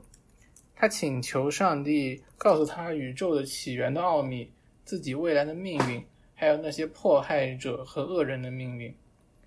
赏善罚恶的问题困扰着他。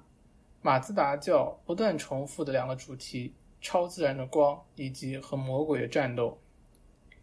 一零二，萨满式的出神。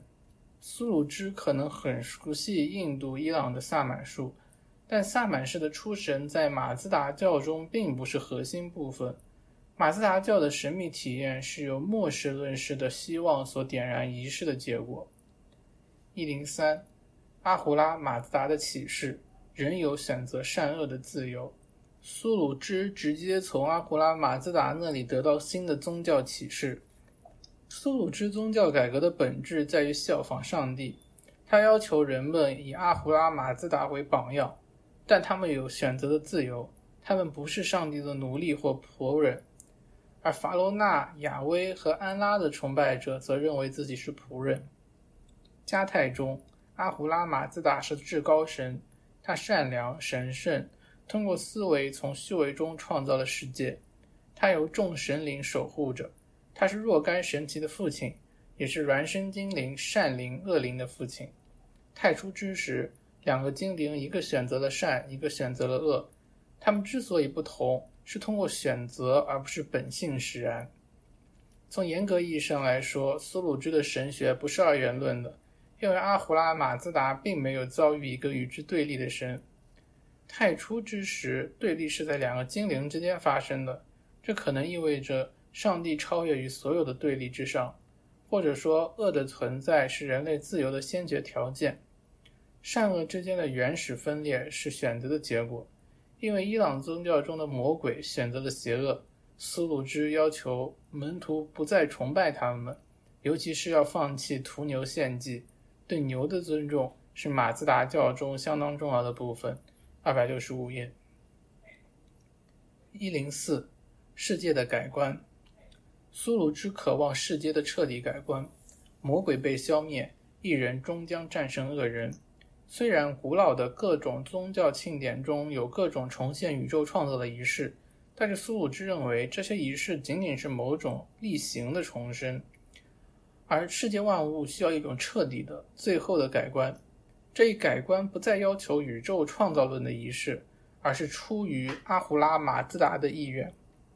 先知尽了最大的努力，来彻底清除有关宇宙周期性更新的古老观念，而宣誓由阿胡拉马自达所决定并带来的即将到来的不可避免的末世论。二百六十七页。这就是先教教义的出发点。伊利亚德提醒我们注意：先知虽然直接从上帝那里得到启示，但他并没有将其发展成一个一神教。苏鲁之向其门徒所宣称并做出榜样的是上帝和其他诸神的选择。由于选择了阿胡拉马自达，马自达教徒也就选择了善而不是恶，选择了真正的宗教而不是魔鬼的宗教。因此。每一个马自达教徒都必须与邪恶做斗争。二百六十七页，先知强调智慧的功能和宗教价值，也就是科学的正确的和有用的知识。当然，这不是现代意义上的抽象科学，而是一种创造性的思维，即发现、创造世界的结构以及普相关的普遍价值。二百六十八页，加泰中“献祭”一词几乎等同于思想。苏鲁之向火敬拜，以火供奉崇敬。我要尽可能的想到正义之神。从一百零五章到一百零九章就是分别是阿奇美尼德王朝的宗教、伊朗国王与青年庆典、马葛的问题、斯基泰人、马自达教的新方案、豪马九祭和密特拉神的提示。一百一十，阿胡拉马自达与末世论的献祭。耶斯特中，阿胡拉马自达经常向比自己低等的神祈求与献祭，好像是因为心力憔悴而不得不向某些动物或者甚至是敌人求助。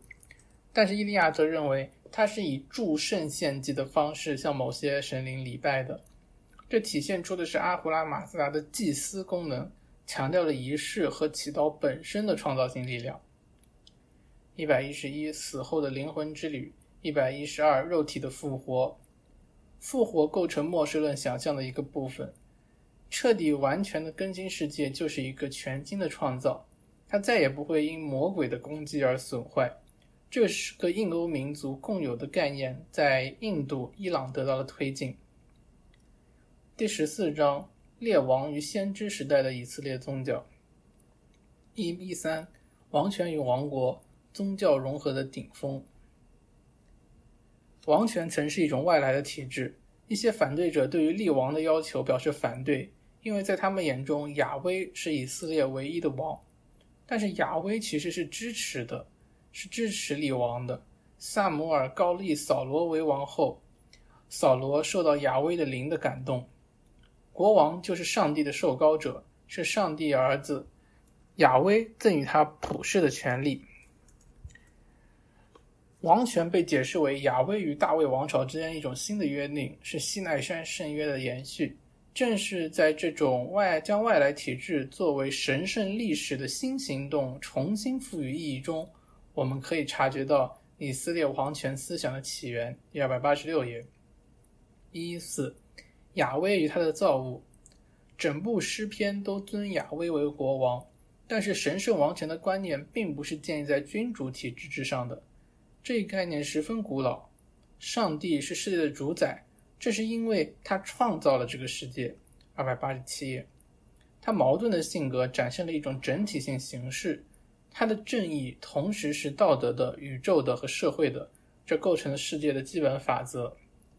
作为亚威的仆人，人必须活在对上帝的敬畏之中，服从就是完美的宗教行为，不服从便是罪。但是这种不安感。也没有妨碍对亚威的信任和因蒙受神恩而产生的喜悦，而这就是人和神的全部关系。对于旧约神学，人神合一的说法是不可能的。人的宗教理想就是做一个正直的人，认识并尊重律法及上帝的命令。一五，约伯备受磨练的艺人。如果万物都依赖上帝，而上帝又是不可测的。那么人便不可能判断上帝的行为，因此也就不可能判断他对撒旦的态度。对于信仰者而言，约伯记是对恶与非公正、不完美与恐惧的一种解释，因为万物是由上帝所主宰的，都体现了上帝的旨意。无论什么事情发生在信徒身上，都必有其宗教意义。但是如果以为没有了上帝的帮助，人便能够了解邪恶的奥秘，那非但是徒劳无益。而且也是不敬的。二百九十一页，一一六先知时代，以色列宗教史中重要的不是主持祭司的职业先知，而是出于一种特别的使命的，不代表任何氏族、宫殿、国王，直接作为上帝的使者来传教的先知。这些先知热切虔诚的相信其使命是真实不忘的，传道也是迫切需要的。甚至被认为是他们，甚至经常被认为是发疯了。但是这种疯狂恰恰是因为上帝可怕的临在以及巨大使命带来的情感震动。一一七，牧羊人阿摩斯错爱者何西阿。阿摩斯批判祭司中掺杂的迦南宗教中的纵欲因素，何西阿坚持不懈地抨击巴利与亚威信仰之间的融合。这实际上是宇宙论的宗教与对唯一神、世界的创造者以及历史的主宰的信仰之间的冲突。二百九十五页，一一八，以赛亚，以色列渔民将回归。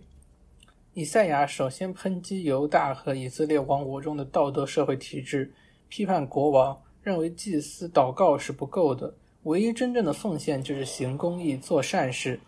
一切军事、政治上的结盟都是空想的，唯一真正的希望是信仰亚威。你们若是不信，定然立得不稳。一百一十九，对耶利米的应许。阿摩斯期待的是上帝新的爱的行动所带来的救赎，以色列可以重回年轻的日子，而耶利米则大胆的希望人类彻底新生。耶利米热切。期盼天地混乱之后新世界的建立，期盼着一个新的圣约。一百二十，耶路撒冷的陷落，以西结的使命。耶路撒冷的陷落导致许多人怀疑亚威的力量，甚至是其存在，并接受了征服者的神灵。